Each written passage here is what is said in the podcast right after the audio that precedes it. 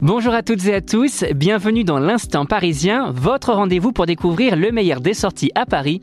Si vous cherchez l'inspiration pour sortir de votre train-train quotidien, ce podcast est fait pour vous. Ici, Paris se vit, se ressent et surtout se partage. Et tout de suite, le programme.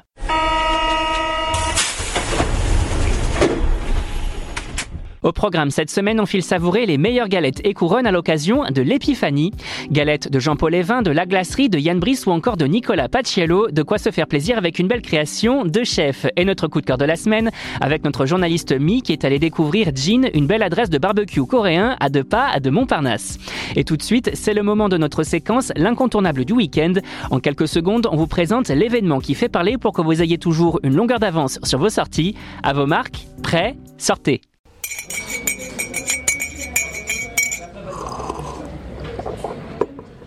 Ce 6 janvier, c'est l'épiphanie et au-delà des célébrations religieuses que nous ne mentionnerons pas ici, c'est surtout le jour de l'année où l'on mange de savoureuses galettes à la frangipane et autres couronnants brioches fort succulentes.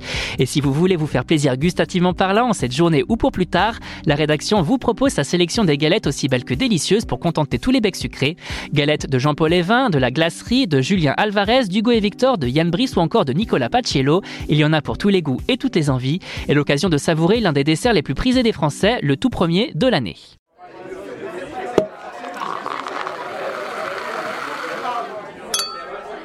Mais ce n'est pas tout. Dans notre séquence coup de cœur de la rédaction, l'un de nos journalistes passionnés partage avec vous une expérience unique qu'il a vécue. Un moment authentique, souvent inattendu et toujours marquant. Et cette semaine, on accueille Mi, notre journaliste touche à tout. Alors cette semaine, tu vas nous parler de Jin, un restaurant coréen à Montparnasse. Est-ce que tu peux nous en dire plus? Alors ça s'appelle Jin et c'est un grand barbecue coréen qui vient tout juste d'ouvrir dans le 14e arrondissement côté Gaieté. Alors quand tu rentres dans les lieux, c'est moderne, spacieux, avec un style industriel. Le cadre est sympa et euh, c'est vraiment le spot idéal pour venir euh, entre potes. Euh, sur chaque table, tu trouves un barbecue et l'idée c'est de commander plein de trucs à partager. On y trouve quoi plus précisément chez Jin? Alors tu vas trouver sur place ben, les incontournables de la cuisine coréenne, les galettes au kimchi, le poulet frit, les tteokbokki, les bibimbap bien sûr. Et, mais ici, l'incontournable, ben, c'est forcément le barbecue. Et ce qui est bien, c'est qu'on y trouve des viandes qu'on trouve nulle part ailleurs.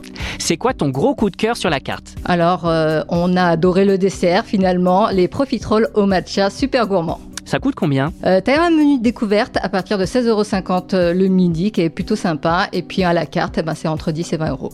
Merci Mi.